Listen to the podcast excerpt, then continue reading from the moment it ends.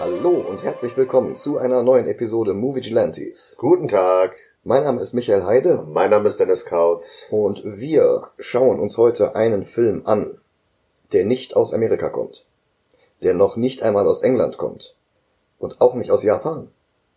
sondern aus Frankreich. Genau. Und zwar Valérian, die Stadt der tausend Planeten. Ja. Von Luc Besson. Basierend auf den Valérian et Laureline Comics, die bei uns äh, Valérian und Veronique hießen. Ich glaube, die aktuelle Übersetzung hat den Namen aber auch wieder als Laureline beibehalten. Das ist ein Film mit einer überraschenden Besetzung. Du hast da drin Dane DeHaan, den kennt man aus Amazing Spider-Man 2. Cara Delevingne, die kennen Comic-Verfilmungsfans aus Suicide Squad. Clive Owen, den kennt man aus Sin City. Äh, Rihanna und noch diverse weitere Schauspielerinnen und Schauspieler. Das ist tatsächlich einer der Filme, wo ich mit den Comics nicht so vertraut bin. Ich auch nicht. Aber ich habe den Film schon mal gesehen und er gefällt mir ziemlich gut. Dann bis gleich. Bis gleich.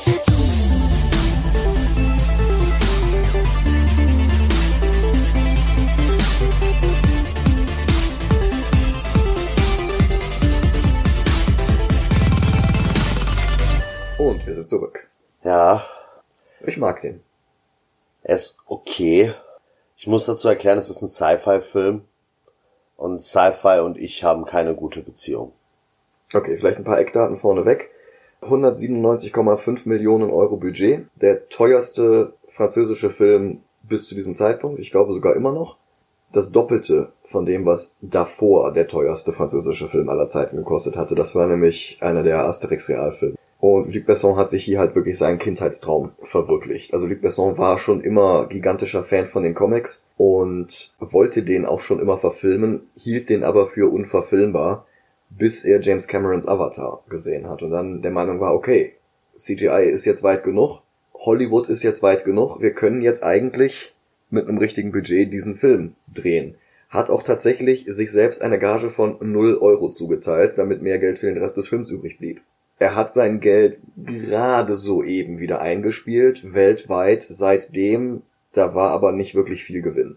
Was schade ist, weil er eigentlich Fortsetzungen drehen wollte. Okay. Und die Fortsetzungen wären vielleicht sogar noch näher an den Comics gewesen.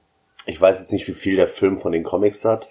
Ob er nur lose auf den Charakteren besteht oder ob das wirklich ein Handlungsstrang der Comics ist. Es ist ähnlich wie bei Kenshin, der Okay. nimmt sich einzelne Elemente aus diversen Storylines, basiert das Ganze eigentlich auf einem Band, Hm? Botschafter der Schatten, und strickt dann da so andere Elemente drumrum.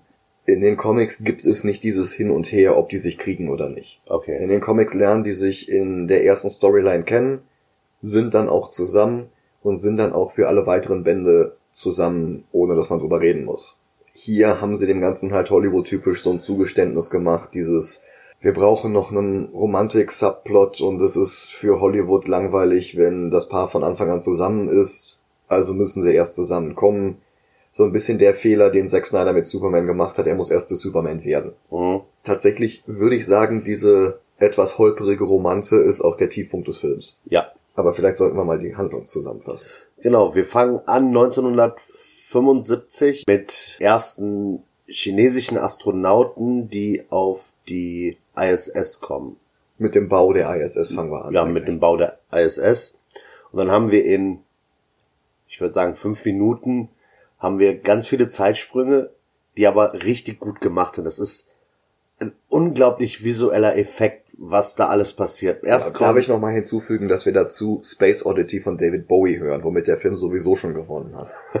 ja, wir haben wie gesagt den Bau der ISS, dann haben wir die Ankunft der ersten chinesischen Astronauten. Dann haben wir, Ja, wir sehen halt einfach, wo die Gesellschaft hingeht, wenn wir die Raumfahrt als Instrument für die Völkerverständigung nutzen. Das heißt, sämtliche Nationen der Erde, egal ob Amerikaner, ob Russen, ob Chinesen, alle arbeiten halt dran, diese Station immer weiter zu entwickeln. Und alle Zivilisationen arbeiten Hand in Hand und im Endeffekt vereinigen sie sich darüber. genau.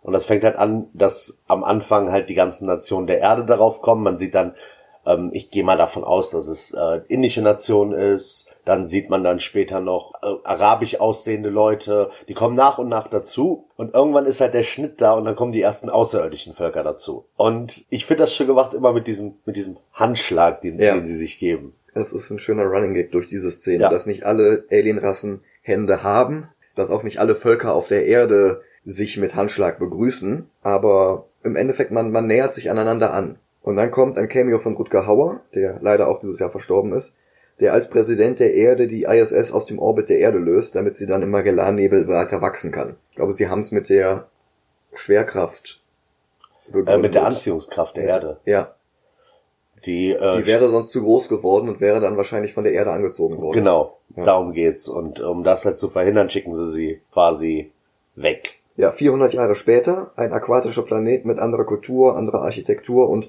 süßen kleinen Echsenviechern, die alles, was sie essen, vervielfacht wieder ausscheiden. Das sind Genau. so Perlen meistens. Also die haben, die ges- gesamte Kultur auf diesem Planeten dreht sich um diese kleinen Perlen. Ähm, vom Äußerlichen her sehen diese Alien leicht aus wie die Navi aus Avatar. Mich haben sie an die Zora aus Zelda erinnert. Ja, auch. Aber jetzt, wenn man mit dem Hintergrundwissen, dass er halt Avatar gesehen hat und daraufhin den Film gemacht hat, sie erinnern schon Ein bisschen. ein bisschen an die Navi. Ja. Ähm, Plötzlich dringen Fremdkörper durch das planetarische Schutzschild. Feuer. Verwüstung. Die Bewohner des Planeten untersuchen die Trümmer von einem Raumschiff, das da gestrandet ist, verschanzen sich dann da drin. Nur eine schafft's nicht. Und die steht dann von draußen an der Tür, während die Atmosphäre giftig wird und sie stirbt. Ich glaube, die stirbt an der Druckwelle. Stirbt, es, es stürzt ja dieses riesige Raumschiff auf dem Planeten ab. Ja, aber ihre Haut verfärbt sich ja so schwarz. Das Ja, hab ich ähm, so ich hab- bedeutet, dass sie da schon stirbt. Ach so, ich habe das gedeutet, äh, gedeutet, als wäre das äh, Gemütszustand von denen, weil auch am Anfang, ähm, wenn sie sich da quasi wächt, Ja.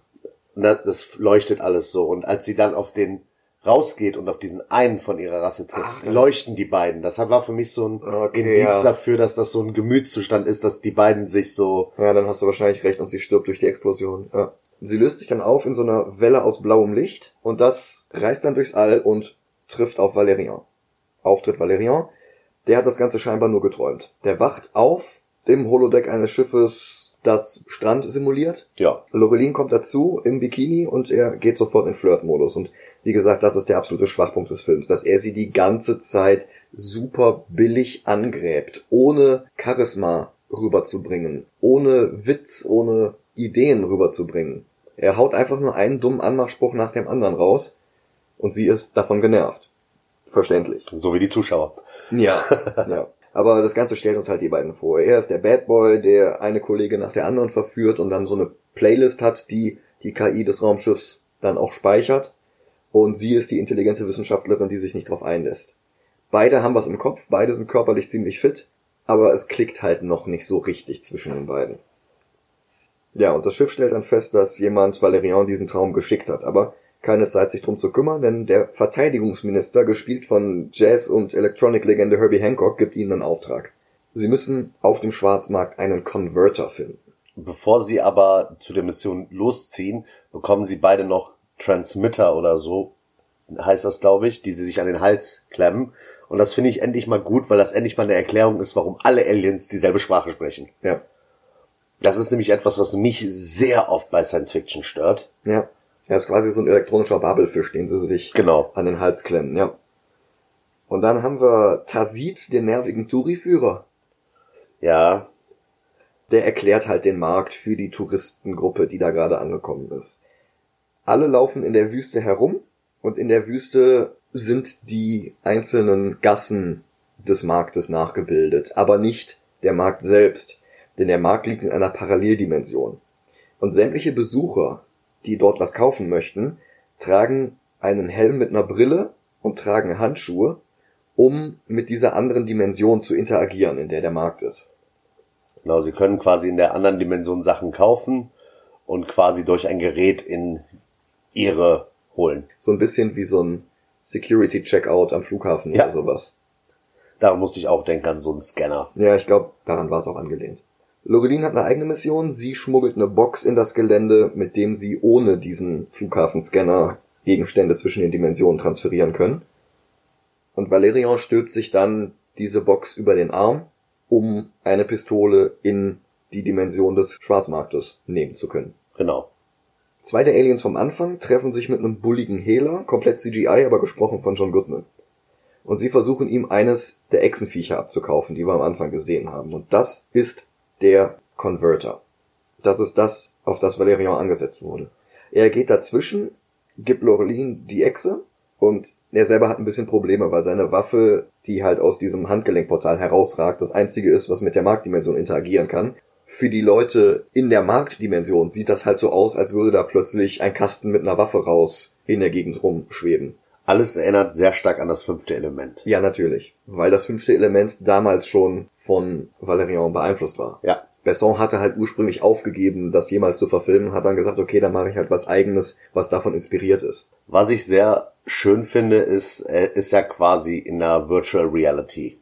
Er ist zwar in einer anderen Dimension mit dieser Brille. Das ist nicht virtual, er ist in einer anderen Reality. Ja, genau, er ist in einer anderen Reality. Aber ich finde das trotzdem schön, dass diese Betreiber von dem Markt durch diese Brille immer Pop-ups aufpoppen lassen. Das finde ich verdammt lustig. Ja, stimmt. Wenn er da durch die Gassen geht und dann auf einmal, hier brauchen Sie einen Anwalt. Nein, brauchen Sie nicht. das und das. Ja. Brauchen Sie das und das. Ja, das stimmt, das haben sie wirklich gut gemacht. Das fand ich cool. Jedenfalls, das Ganze ist einfach nur eine Komplikation, damit die Flucht ein bisschen abgedreht wird und Besson die Gelegenheit gibt, uns einfach krasse Visuals um die Ohren zu ballern. Er haut da eine Alienrasse nach der anderen raus, es gibt richtig viel Action. Einer der Security-Leute sieht halt diese Kiste mit einer Waffe herumschweben und schießt eine magnetische Kugel drauf. Und diese magnetische Kugel zieht ganz viele andere magnetische Kugeln an. Und das dann wiederum sorgt dafür, dass er unglaubliche Probleme hat, diesen Kasten hochzuheben. Selbst in seiner Dimension. Genau. Und da? Da ist super. Ich, ich finde, da hat den ganzen Film gemacht. Da ist ein Kind einer Alienrasse, die, ja, ich weiß nicht, ob ich irgendwas kenne, was vergleichbar aussieht. Sie haben runde Köpfe, ohne Nase und da sieht einfach nur knuffig aus. So ein bisschen wie Goronen aus Zelda, wenn die nicht aus Felsen, sondern aus Marshmallows bestehen würden. Genau. Und dann halt ohne Nase und mit so einem flachen Gesicht quasi. Ja.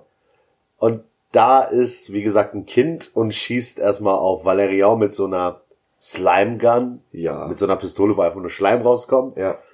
Und Va- Valerian nimmt eine von seinen Kugeln und sagt, hier, schieß mal mit was Richtigem. Da schießt auf einen seiner Verfolger.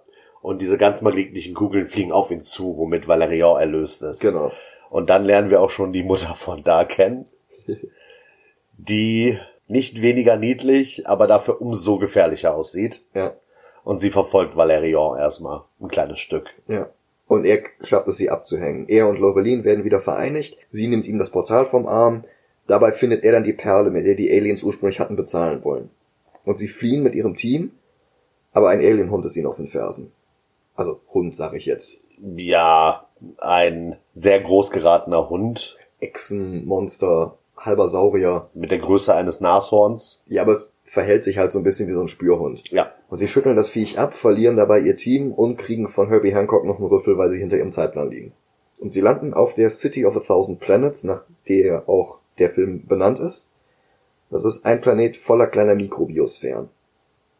Und dort treffen sie dann ihre Chefs, General Octobar und Commander, ich habe jetzt geschrieben Commander Clive Owen, aber der heißt eigentlich Philid. und es gibt ein Problem.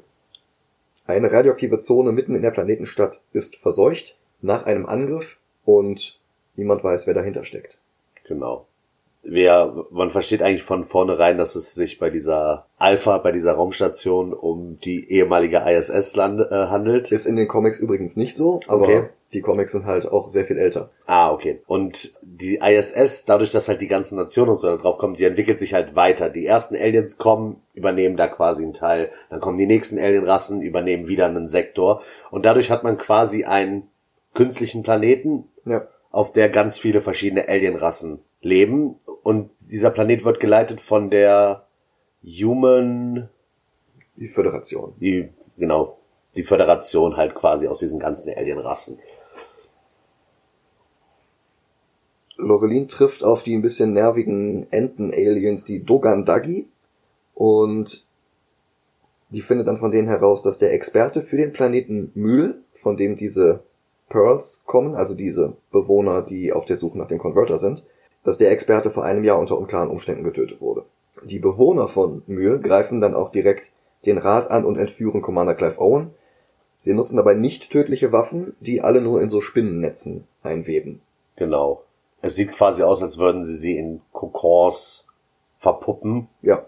Valerian kann sich befreien und versucht dann, sie zu verfolgen. Und als erstes befreit er Lorelin und die gibt ihm dann über Funk Anweisungen, wo er lang muss. Und sie haben diesen klassischen Dreher, Tür 81, ach nee, ich hab's verkehrt rum gesehen, das war Tür 18. Und dadurch landet er dann im All und sein Schiff holt ihn dann ab und damit verfolgt er dann das Schiff von diesen Pearls in die radioaktive Zone hinein. Funkkontakt bricht ab. Lorelin will ihn retten, aber der General verbietet es ihr. Er will nicht seine zwei besten Leute am selben Tag verlieren. Sie entkommt dann trotzdem und heuert diese Dogandagi an, Mhm. um sie zu Valerian zu bringen. Und sie, diese Dogandagi, ähm, bringen sie dann zu einem Angler, Jäger, Tiefseetaucher, Unterseepiraten. Genau, So, so unter- Steampunk, Hackbazillin irgendwie. weil sie auf der Suche sind nach einer Qualle. Ja, genau. Eine telepathische Qualle, die halt die Möglichkeit hat, Lorelin zu Valerian zu führen. Ich will immer Veronique sagen, das ist so unglaublich. Sie bekommen dann auch unter mehr oder weniger an einfachen Umständen, Ja, sie fahren halt an so Raumwahlen vorbei. Das sieht ganz beeindruckend aus, bringt aber den Plot auch nicht voran. nee.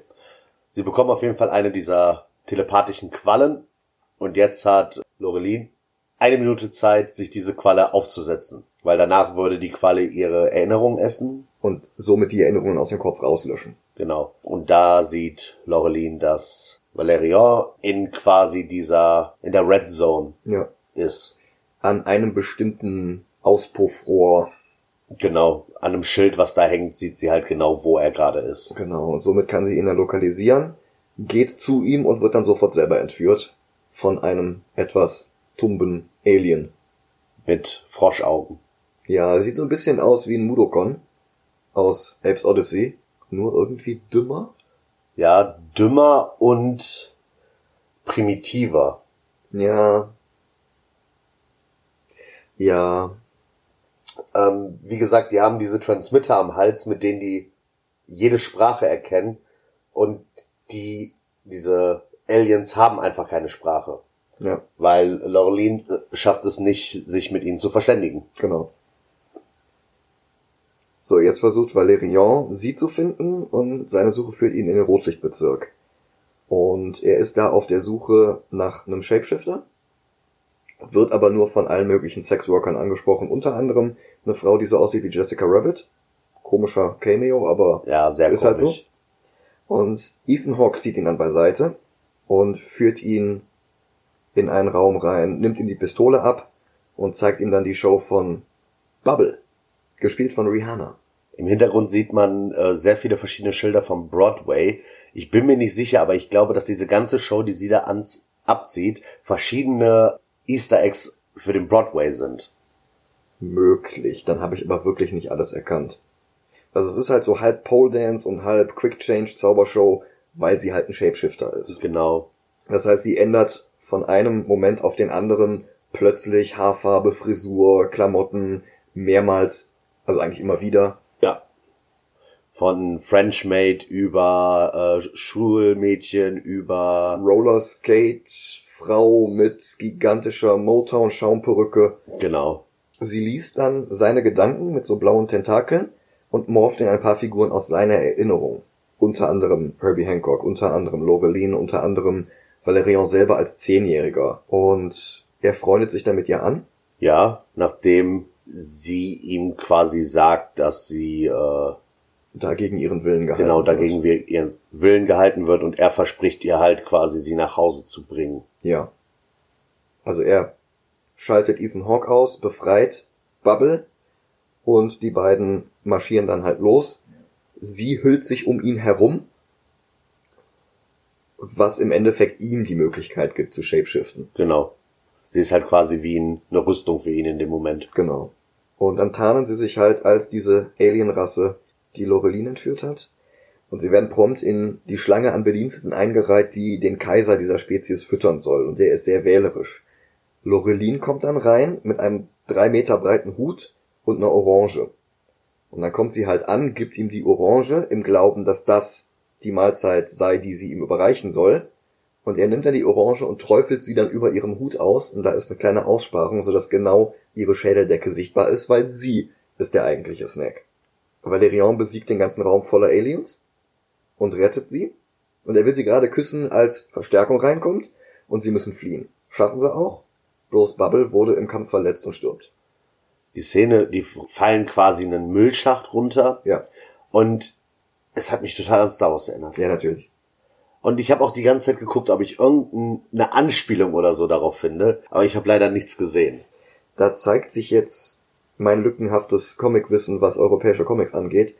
Es ist natürlich möglich, dass diese Müllschlucker-Szene aus Star Wars auch inspiriert war von Valerian. Hm? Star Wars hat einige Designelemente von den Valerian-Comics auch übernommen. Oh, okay. Aber es bringt uns jetzt halt hier nichts zu spekulieren. Hm? Oktober bekommt indessen von Herbie Hancock die Erlaubnis, General Phillits gesperrte Dateien über Müll abzurufen und er ist nicht glücklich. Valerian und Lorelin treffen inzwischen auf die Bewohner von Mühl, die halt in dieser roten Zone sich angesiedelt haben. Genau, und da erfahren wir auch, was es mit diesem Lichtstrahl am Anfang auf sich hatte, der aus der Prinzessin rauskam. Und zwar die Pearls, bevor sie sterben, schicken sie quasi ihre Seele auf eine Reise und es kann passieren, dass die Seele halt einen, ja, einen Wirt findet, in dem die Seele quasi weiterlebt und die Seele der Prinzessin hat sich quasi am Anfang an Valerian geheftet. Wiedervereinigt mit ihrer Familie erfahren wir jetzt endlich, was passiert ist. Müll war von Menschen der Erde zerstört worden und die, die sich im Raumschiff verschanzt hatten, waren die einzigen Überlebenden.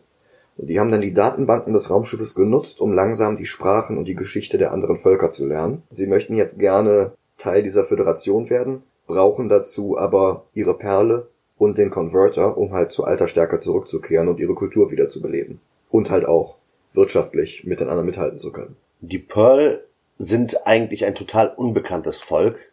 Ja. Weil, wie wir lernen, irgendwie niemand hat, niemand kennt sie, weil der Planet von ihnen ist laut den Berichten von Commander Phillet unbewohnt. Ja, das war aber auch so ein bisschen retroaktive Geschichtsschreibung. Wir erfahren, also Philip wird jetzt hier befreit und wir erfahren, dass Müll damals schon bewohnt war. Er bestreitet das aber. Dabei ist ganz klar, dass er es immer gewusst hat, schon damals, als er die Zerstörung des Planeten in Auftrag gegeben hat, um die Wirtschaft vor der Gefahr dieser Converter zu beschützen, weil diese Converter theoretisch alles unendlich oft replizieren können. Gold, Diamanten, alles, was irgendeinen Wert hat, alles, womit gehandelt werden könnte. Der Preis würde ins Bodenlose fallen und die Wirtschaft würde zusammenbrechen. Und um das zu verhindern, hat er den ganzen Planet zerstören lassen, im Wissen, dass dort eine Kultur lebt. Er sieht die halt nur als wilde, er sieht die vor allen Dingen als verzichtbar an und als Bedrohung. Oktober hat in der Zwischenzeit ein paar Roboter losgeschickt, die in dieser roten Zone rausfinden sollen, was passiert ist und ob sie ihn wiederfinden können. Nicht nur Roboter, da waren auch noch menschliche Soldaten dabei. Da waren menschliche Soldaten dabei, aber mit den menschlichen Soldaten kann Philip hier nichts anfangen, mit den Robotern schon. Ja. Der hijackt die und gibt denen den Befehl, sämtliche Pearls zu vernichten. Genau. Und nicht nur die Pearls, sondern alle zu töten. Ja, Weil sie feuern nämlich auch auf die menschlichen Soldaten, die mit denen da unterwegs sind. ja, das stimmt. Der will halt seine Spuren verwischen. Genau. Oktober und seine Leute versuchen aus der Ferne die Bomben zu entschärfen, die diese Roboter da platziert hatten. Und Valerian liefert sich in der Zwischenzeit eine Schießerei. Oktober lässt Philip verhaften. Und Valerian und Lorelin fliegen dann mit einer Rettungskapsel fort. Genau. Ich glaube aber, die Rettungskapsel ist diese, die Pearl hat ein Raumschiff. Und die Rettungskapsel ist in diesem Raumschiff drin. Ja. Und die Pearl fliegen weg und schicken, lassen sie quasi raus. Ja. Und er macht ihr dann endlich einen Antrag und sie sagt, vielleicht. Sie küssen sich, zoom aus der Raumkapsel raus, Nachspann. Genau. Und im Nachspann, also vor dem Nachspann kommt noch für meinen Vater irgendwie so eine Nachricht. Ja, eine Widmung von Luc Besson. Dann kommen wir mal zum Ranking. Ja, Also, wie ich schon am Anfang sagte, ich tue mich sehr schwer mit Sci-Fi-Sachen. Also wenn es ein Sci-Fi-Film ist, der auf einem Planeten spielt und quasi nur futuristische Städte, Fahrzeuge und sowas hat, komme ich darauf klar. Worauf ich nicht klar komme, sind Raumschiffe. Ich find's ultra langweilig, wenn man irgendwelche Raumschiffschlachten und sowas sieht. In dem Film ist das aber so, wir haben Raumschiffschlachten, aber nicht zu viel. Wir haben viele verschiedene Environments. Umgebungen. Danke. Wir haben ziemlich viele Umgebung, verschiedene Umgebungen. Wir haben einmal diesen Wüstenplaneten. Wir haben den Planeten der Pearls. Wir haben die Raumstation, wo man selber nochmal verschiedene Umgebungen hat. Also es ist einer der besseren Sci-Fi-Filme. Was ich nicht mag, ist Cara Delevingne. Ich mag diese Schauspielerin nicht. Genauso wenig wie ich Rihanna mag. Und in dem Film ist es halb so schlimm. Okay. Ich wünsche mir jetzt äh, Cara Delevingne als Samus Aran in einem Metroid-Film, Ja, das wäre gar nicht verkehrt. weil sie hat die Figur dafür, sie hat, es würde einfach passen. Und deswegen, ich glaube, dieser Film hat mir die Schauspielerin besser gemacht. Okay, an Veränderungen zu den Comics kann ich nur feststellen, dass sie im Comic rote Haare hat und dass sie halt im Comic eindeutig ein Paar sind. Aber ich habe halt auch nicht so viel Ahnung von den Comics. Mhm. Wenn wir jetzt mal vergleichen mit Batman, wo es auch diese total nutzlose Romanze gab, weil sämtliche männliche Charaktere des Films hinter Vicky Vale her waren. Mhm. Also Batman, Alexander Knox, Joker, Ja, besser oder schlechter als Batman? für mich schlechter als Batman. Okay. Aber ich würde sagen, er ist besser als Kenshin. Ja, Dann hätten wir einen Ort dafür. auf Platz, Vier. auf Platz 4. Dann hätten wir Into the Spider-Verse, Superman 78, Batman 89 und dann Valerian. Genau. Würde ich auch so sagen. Wunderbar. Nächste Woche haben wir Weihnachten. Genau. Da gucken wir dementsprechend einen Weihnachtsfilm. Und wir haben noch eine kleine Bonus-Episode für euch als Weihnachtsgeschenk. Der Ton war nicht so gut, deswegen wollen wir sie nicht als volle Episode veröffentlichen. Genau. Und wir bleiben auch in Frankreich und deshalb viel Spaß bei der Bonus-Episode. Tintin. Tintin. Und bis zum nächsten Mal und auf Wiederhören. Macht's gut. Ciao. Tschüss.